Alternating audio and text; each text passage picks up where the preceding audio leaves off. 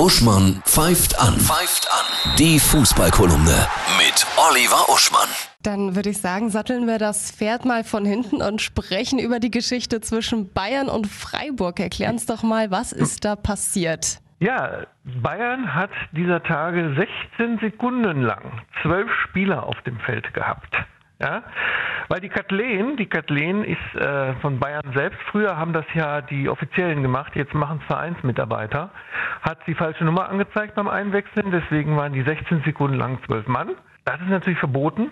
Und da hat man gedacht, der SC Freiburg, der doch das Image hat, die liebsten Menschen der Liga zu sein, ja, die Hippies der Liga, die werden doch jetzt nicht Einspruch dagegen einlegen, haben sie aber gemacht.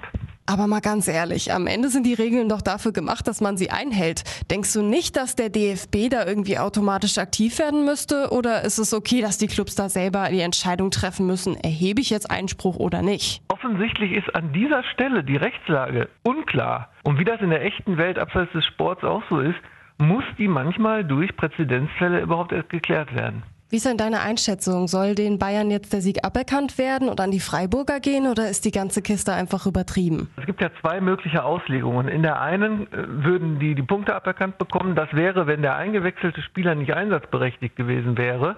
Aber wieso sollte er das nicht sein? Und das andere wäre, wenn es einfach ein unerlaubter Wechsel war, dann gibt es nachträglich Gelb. Und das wäre vom Augenmaß her natürlich angemessen. Ja, ist halt spannend, wie lange das jetzt dauern wird. Ich meine, das geht jetzt erstmal vor Sportgericht. Also ich glaube, da ja. gehen jetzt noch ein paar Wochen ins Land, ob sich das dann am Ende gelohnt hat. Aber ich meine, bei denen geht es ja auch um Millioneneinnahmen. Also ich meine, an sich, die drei Pünktchen würde ich denen schon gönnen, aber. Ja, nur dann würde Freiburg eventuell ausschlaggebend wegen dieses obskuren Prozesses in die Champions League kommen, könnte sein. Und das ist natürlich, ein, dann, das, das hat dann natürlich schon ein komischen Nachgeschmack. Macht ja auch immer was mit dem Team, ne? Also so Schlagzeilen. Genau, in, in, in, Zeiten, in, Twitter-Zeiten. Ja, wo alle immer alles wissen. ja, genau. Schauen wir mal aufs Wochenende. Was sind denn da so deine Favoriten? Ja, da haben wir natürlich morgen äh, Köln gegen Mainz. So, äh, äh, wer geht nach oben, wer geht nach unten. Wir haben einen harten Abstiegskampf mit Wolfsburg gegen Bielefeld. Muss man sich mal vorstellen. 14. gegen 16.